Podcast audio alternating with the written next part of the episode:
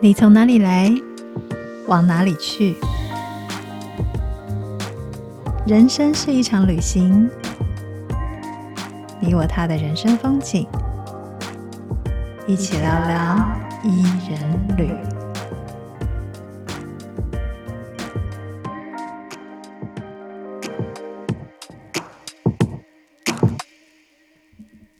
大家好，今天是伊人旅的艺人聊聊吧。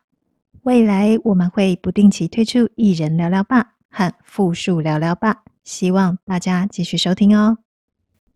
现在已经是二零二二年的三月下旬了，在一二月的时候，遇上台湾的农历新年假期，不少海外工作与求学的人返乡与家人团聚，但也让传染力强的 Omicron 变种病毒传播开来。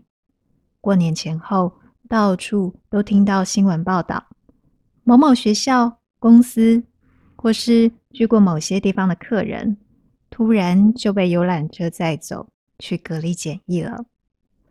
那种突然被带走的感觉，想起来实在有点恐怖，但又好像是这两年在疫情下常见的状况。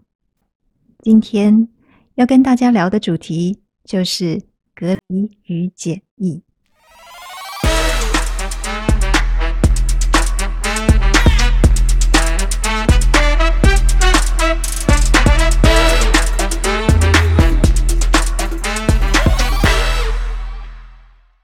隔离华润泰自从二零二零年初新冠肺炎大肆席卷全世界以来，这个名词没少听过。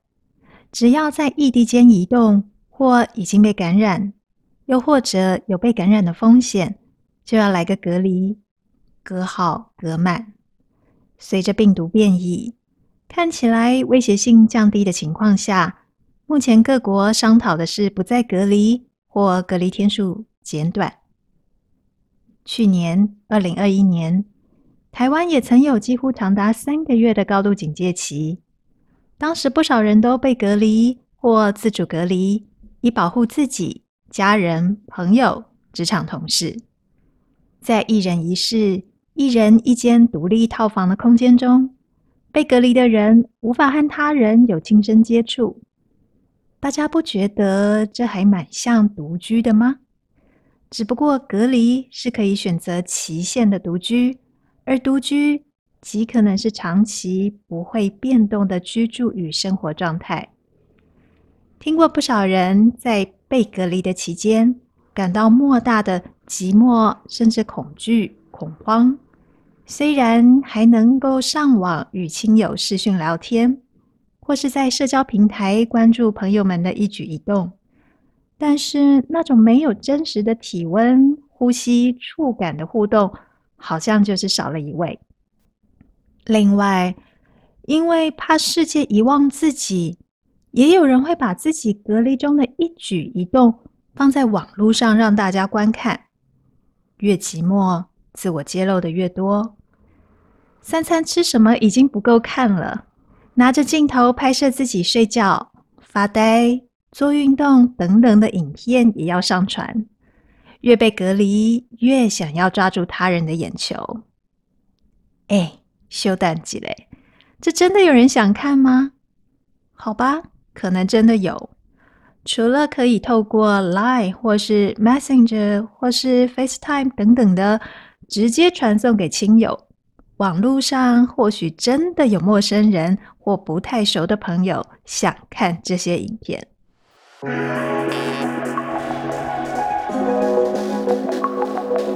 台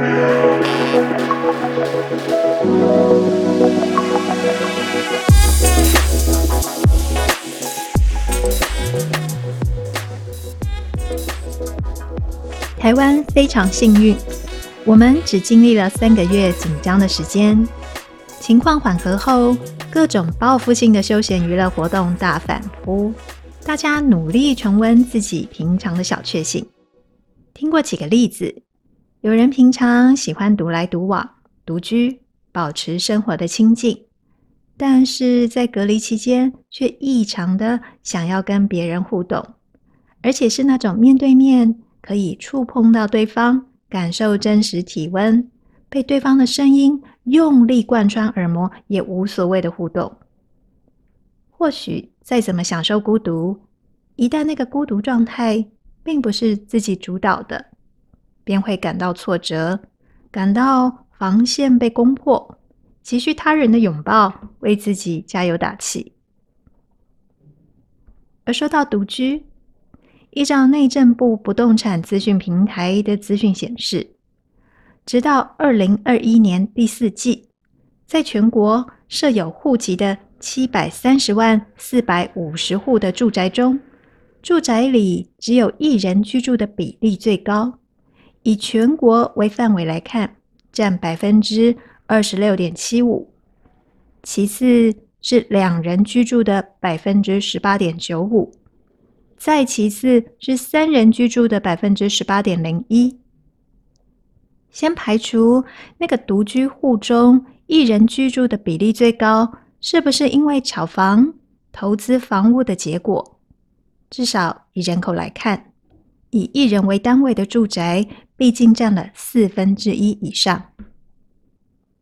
同样的时间点，二零二一年的第四季，全国只有六十五岁以上长辈居住的住宅有六十五万六千零二十七户，其中只有一名老年人口居住的比例。高达百分之七十六点零二，两名老年人口相伴居住的比例是百分之二十二点三九，老而独居非常普遍。依依小姐本身就是个独居的中年人，未来也极可能变成独居老人，这是我目前的选择。各位独居人选择自己居住的原因很多，类似家庭因素。经济考量，或是不得不的被排斥、被遗弃等等，我们大部分听到的“独居老人”一词，比较像是被弃养的族群，所以让独居也跟可怜画上等号。可是，独居老人之所以独居，也非常多原因，我们可能都投射了过多对寂寞的恐惧在独居者身上。尤其健康状态走下坡的老人，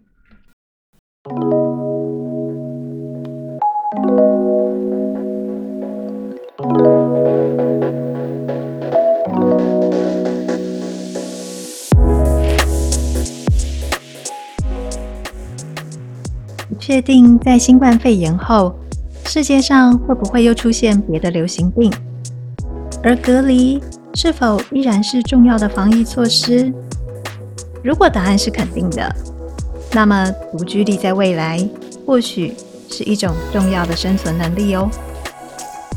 如何让自己生活在单一空间，不会感觉孤单、寂寞、冷？如何自娱于人？如何自体发热，不依赖他人的体温？如何与外界保持我碰不到你，但你看得到我的自在？还真是需要练练功夫呢。你现在独居吗？与他人共同居住吗？或是正因为疫情在隔离中，把独居力当做一种适应未来世界的强大能力也不错。一人一人，我们共勉之。谢谢收听，也欢迎留言给依依小姐。并且分享给你的朋友，大家一起踏上伊人旅哦，拜拜。